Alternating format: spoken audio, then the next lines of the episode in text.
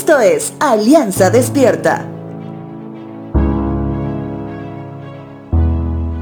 Las personas aún se siguen preguntando de las razones por las cuales la humanidad registró en su historia la llegada y la labor de un hombre que dijo ser Dios, que dijo ser hijo de Dios y que venció al más grande problema de la humanidad, la muerte. Sí, te hablo de Jesús, que definitivamente cambió la historia de la humanidad. No por nada todos los historiadores deben enseñar su profesión, ya sean creyentes o ateos, en base a lo que sucedió en el mundo antes y después de Cristo, quien definitivamente cambió el mundo. Pero volvamos a reiterar la pregunta del inicio. ¿Por qué vino Jesús al mundo?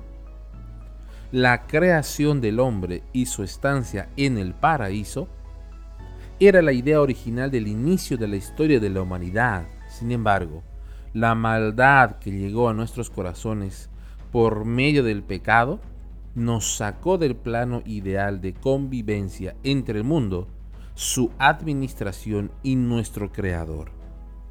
Desde que tenemos memoria y la historia lo respalda, el hombre no ha hecho otra cosa que ejercer violencia contra el mismo hombre. Guerras y luchas encarnizadas reflejan que somos parte de una humanidad enferma de desobediencia. En otras palabras, enferma por el pecado. Es por eso que ante una pregunta similar, los escritos inspirados del Evangelio de Marcos capítulo 2 registra lo siguiente. Cuando Jesús los oyó les dijo, la gente sana no necesita médico, los enfermos sí. No he venido a llamar a los que se creen justos, sino a los que saben que son pecadores.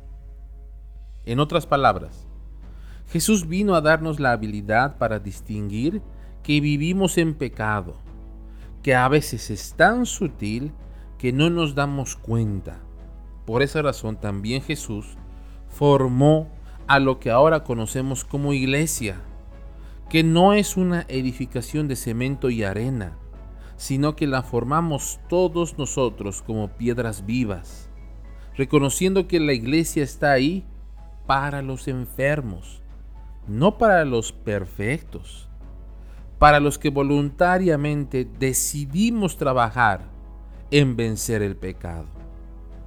David, cuando vivió una de las tantas etapas difíciles en su vida, experimenta lo que es una familia de personas que en necesidad buscan al Dios que puede sanar nuestras heridas.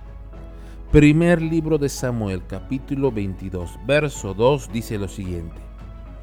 Y se juntaron con él todos los afligidos y todo el que estaba endeudado y todos los que se hallaban en amargura de espíritu, y fue hecho jefe de ellos.